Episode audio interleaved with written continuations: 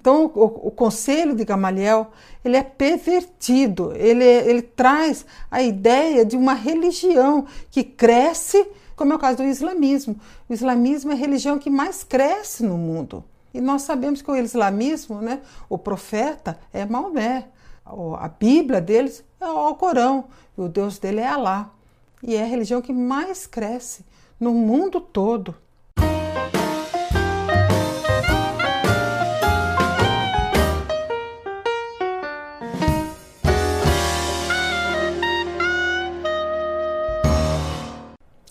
A paz do Senhor Jesus, irmãos. Hoje eu queria compartilhar com vocês a respeito do conselho de Gamaliel. Muitos usam esse conselho hoje em dia, mas às vezes não analisam bem qual o significado dele, o que, é, o que é exatamente esse conselho de Gamaliel, tá bom? Primeiro a gente tem que entender quem foi Gamaliel.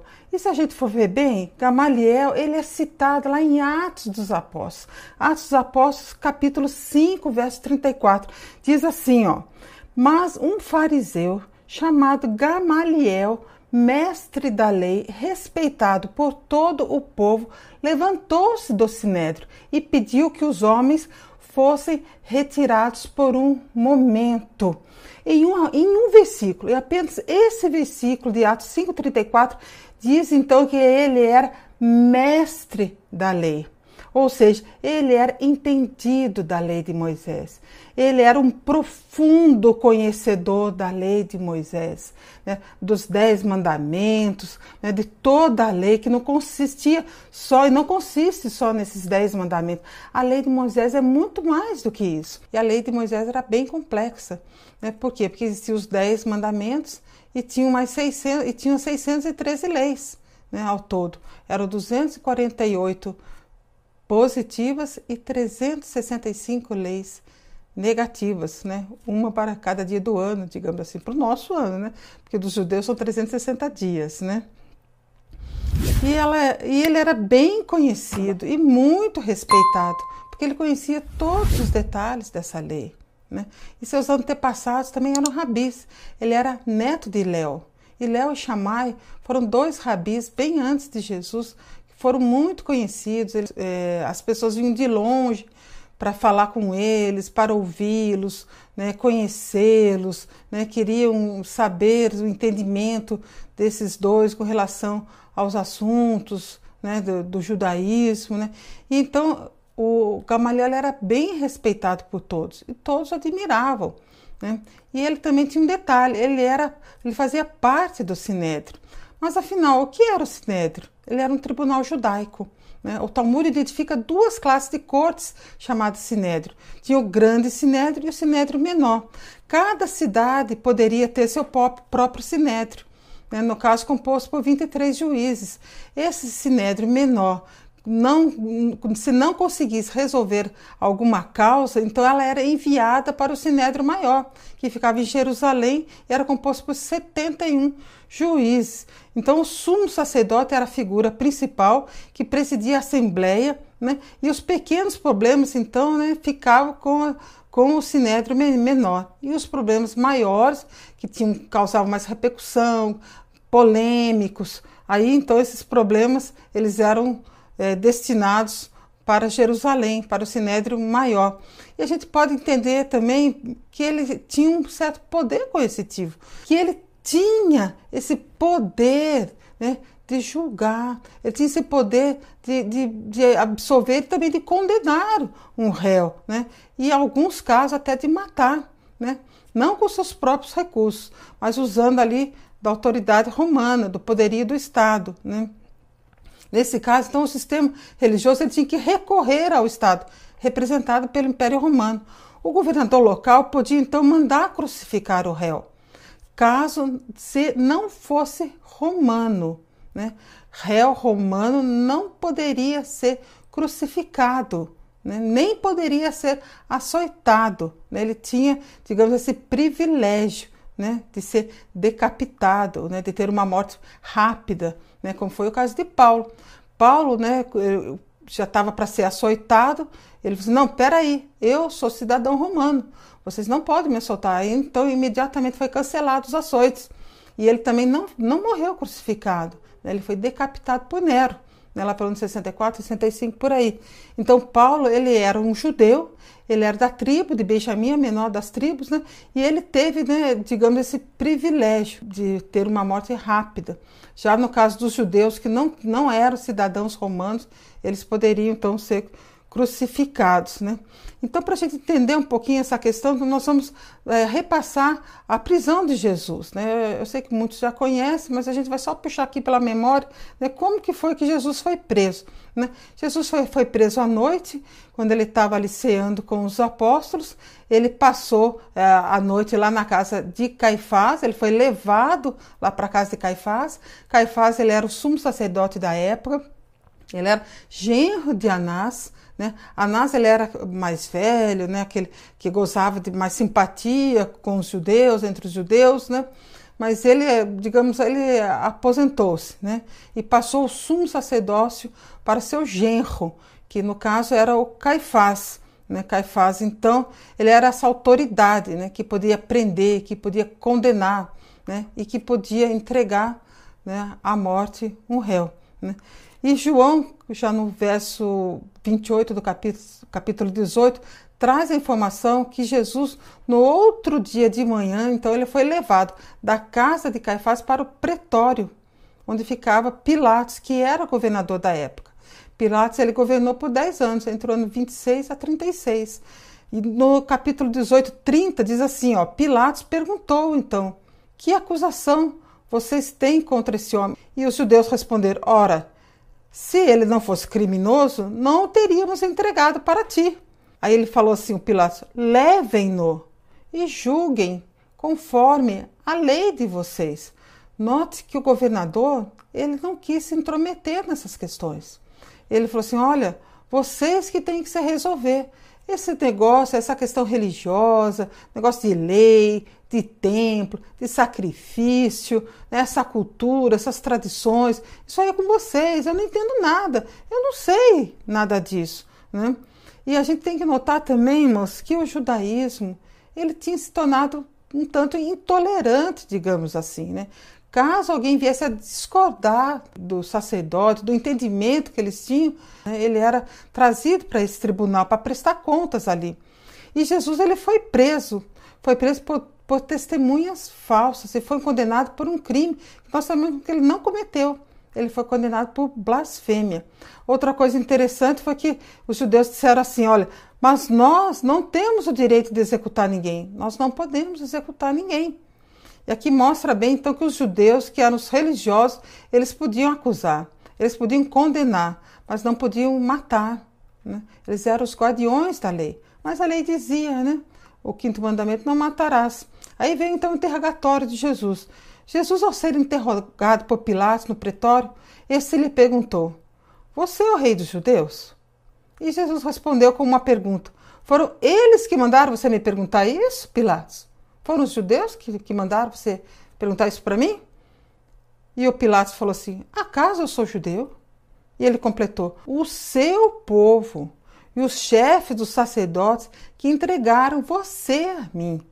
Aqui fica bem claro, então, que foram os judeus e os sacerdotes que entregaram Jesus para Pilatos. Né? Agora, voltando lá, lá para Atos dos Apóstolos, no capítulo 5, nós vemos que os apóstolos tinham sido presos. Né? Um anjo da noite, então, foi enviado lá no cárcere. E esse anjo abriu o cárcere, soltou os apóstolos. E eles saíram e o anjo então foi dirigindo eles para fora do cárcere. Talvez eles estivessem presos ali na fortaleza de Antônia, que ficava ao lado do templo, e o templo era perto do pretório também. Essas edificações eram sempre próximas uma da outra, já para ah, facilitar essas, esses julgamentos, essas condenações, né? Então, o, e o anjo ainda deu uma ordem, falou assim para eles: olha, dirijam-se ao templo e relatem ao povo toda a mensagem de Jesus. Então, os, o sumo sacerdote, no outro dia de manhã, falou assim: ah, vamos continuar aqui com a nossa reunião. Mande chamar os apóstolos que estão presos. Chamou o capitão da guarda, falou assim, traz os apóstolos para cá, que eles estão presos.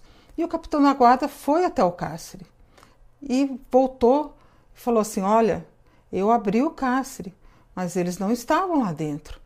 Não há nenhum deles lá dentro. E logo chegou alguém com aquela informação: Ah, eu sei onde é que eles estão. Eles foram vistos lá no templo. Eles estão pregando lá no templo. E aí então eles falaram: Então traz eles para cá.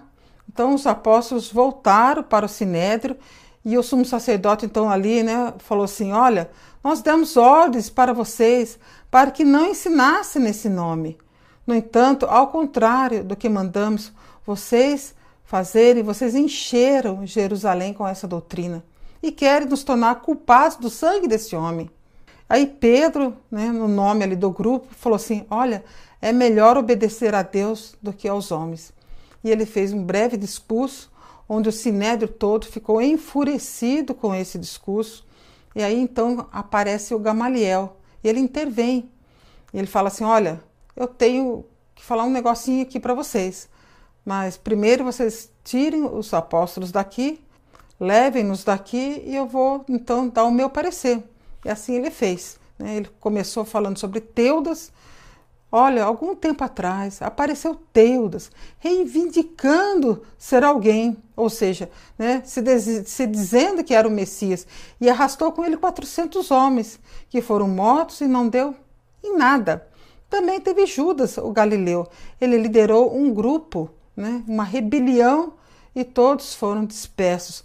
Portanto, deixe esses homens em paz e soltem-nos. Pois se o que eles pregam vem da cabeça deles, fracassará. Mas se isso tudo vem de Deus, não serão capazes de impedi-los, pois estarão lutando contra Deus.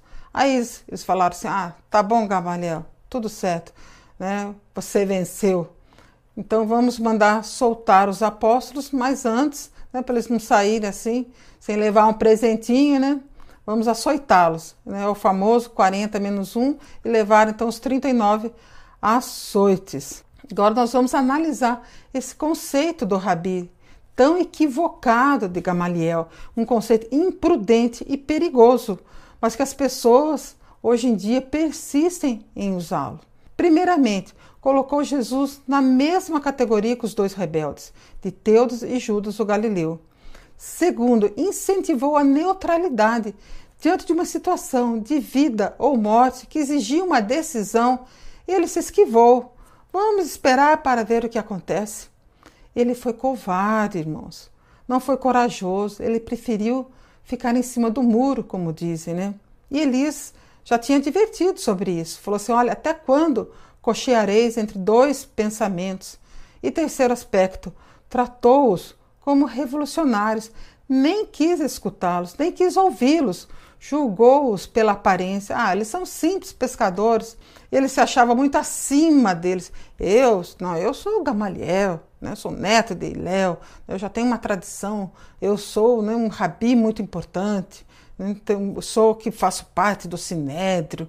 E ele então foi arrogante, soberbo e presunçoso. E o quarto aspecto, Gamaliel perdeu a oportunidade única de ter se convertido a Jesus. Lamentável, né? Ele jogou fora a chance de ter conhecido algo novo, libertador, e acima de tudo deixou de experimentar o vinho novo estava sendo ali servido pelos apóstolos naquele sinédrio. E o quinto aspecto, ele disse que se fosse algo humano, não prosperaria, mas se fosse Deus, prosperaria. E essa ideia de prosperidade de Gamaliel é uma ideia bem distorcida, talvez ligada a, a, números, né? um templo cheio, numeroso, né? um templo bonito, né? um culto maravilhoso, tudo em ordem, ali os louvores, os instrumentos, né? A, os líderes religiosos, os rituais, os sacrifícios, tudo isso é muito bonito, tudo isso é muito maravilhoso. E Gamaliel se encantava com tudo isso. Ele achava que tudo isso era próspero, né? Aqueles instrumentos, né? Tudo arrumado, tudo nos seus devidos lugares, né? Os utensílios do templo, tudo bem preparado e previsível. De certo que Jesus foi crucificado e esses apóstolos todos, irmãos, quando foram dispersos, ele pensou assim: tá vendo? Isso não era mesmo de Deus. Jesus foi crucificado, os apóstolos foram dispersos, posteriormente eles morreram, né? Foram todos executados, com exceção de, de João, que teve a morte natural, todos eles foram perseguidos e foram executados. Talvez Gamaliel falasse: está vendo como esse negócio de Jesus aí não deu em nada mesmo? Né? Mas deu, né? Veio o cristianismo, né? e o cristianismo até hoje está no nosso meio, nas nossas vidas, no nosso coração. Sabemos que tem muitas vidas que hoje em dia têm procurado se aprofundar mais né, no cristianismo, né, ter procurado se aprofundar mais na palavra de Deus, a conferir as coisas mesmo, se aquilo que falam ali realmente está de acordo. Então eu vejo assim que hoje em dia o cristianismo né, são poucos. Muitos têm buscado a Deus de uma forma sincera, de uma forma humilde. Então o, o conselho de Gamaliel ele é pervertido, ele, ele traz a ideia de uma religião que cresce, como é o caso do islamismo. O islamismo é a religião que mais cresce no mundo. E nós sabemos que o islamismo, né, o profeta é Maomé. A Bíblia deles é o Alcorão, e o Deus dele é Alá. E é a religião que mais cresce no mundo todo. Né? Dizem que a verdade está sempre com a corda no pescoço. Né? E quanto a Gamaliel? Ah, Gamaliel preferiu o vinho velho, né? Não abriu mão da sua pose, daquela estrutura toda que ele fazia parte, aquela regalia, seu status ali, né, que pertencia ao Sinédrio, a suntuosidade do templo, conhecido como Templo de Herodes, né? E muitos irmãos estão nessa situação em que prefere acusar os apóstolos de rebeldes, né, de agitadores, né, de blasfêmios, né, ao, ao invés de escutá-los, ao invés de, de, saber o que, que é mesmo que eles estão dizendo, né, de prestar mais atenção naquilo que eles estão falando. Né? E muitos preferem ficar com a sua tradição, né, no seu comodismo, né, com a sua cultura, né, e ao invés então de, de experimentar né, o, o evangelho genuíno, né? aquilo que os apóstolos estavam pregando, que é o Senhor Jesus. Né? E Deus formou o povo de Israel, Deus formou os judeus. Os judeus são as, é a menina dos olhos do Senhor, mas o judaísmo não. O judaísmo é uma religião, é uma religiosidade, né? cheio de legalismo, né? cheio de, de, de ritos, né? que Jesus às vezes nem está nisso tudo. Né? É, eles estavam ali fazendo aqueles rituais, matando o cordeiro, e João Batista falou assim: olha, aquele ali, ó, eis ali o cordeiro de Deus. É aquele ali que é o cordeiro de Deus. É aquele ali que tira o pecado do mundo. Não aquele cordeiro que vocês estão matando, pagando ali, né, para ser levado ali naquele ritual, naquele altar ali dentro daquele templo, né? Mas o conselho né? O sinédrio estava desesperado, tentando se manter firme nas suas tradições, com seus rituais, e os apóstolos estavam minando essa força tão poderosa que dominava Jerusalém e os judeus todos da época. Por fim, para encerrar, vimos que de fato eles receberam as 39 chibatadas. E mesmo assim, eles saíram felizes e continuaram a pregar. Né? Mas o que chama atenção é o fato da alegria que sofreram por essa afronta.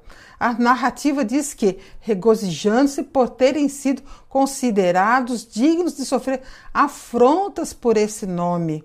E a expressão de Lucas é uma linda antítese que usou John Stott, né, um escritor, ao se referir a esse, a esse episódio. É a graça de terem sido desgraçados né, e a honra por terem sido desonrados. Né? E o mesmo tem acontecido. Né? Muitos hoje em dia né, têm sido desonrados né, por, por um sistema religioso. Né? Ah, muitos têm sido até desonrados né, por, por comentários na internet maldosos, que nem procuram ouvir, nem saber o que estão dizendo, mas já partem logo atirando pedras, desrespeitando. Anônimos, vejam bem, anônimos. Né? Mas, irmãos, nisso tudo, eu só quero dizer uma coisa: que Deus continue abençoando né? e honrando aqueles que não têm se calado diante dessas represálias todas, né? Que Deus continue honrando esses que não têm se calado diante desses comentários maldosos, né? Desses anônimos, muitas vezes são anônimos, né? Que estão ali defendendo um sistema religioso falido, corrupto e, acima de tudo, um sistema que promove o amor por si mesmo, né? Que estabelece regras e rituais em prol de si mesmos. E que Deus nos abençoe né? e que tenha misericórdia de você, Gamaliel. Se você está me ouvindo, experimente o vinho novo, né? Que Deus possa te dar essa chance, né? De você se arrepender e experimentar o vinho novo. Né? O Senhor seja com você e com todos nós. Amém? Graça e paz, irmãos.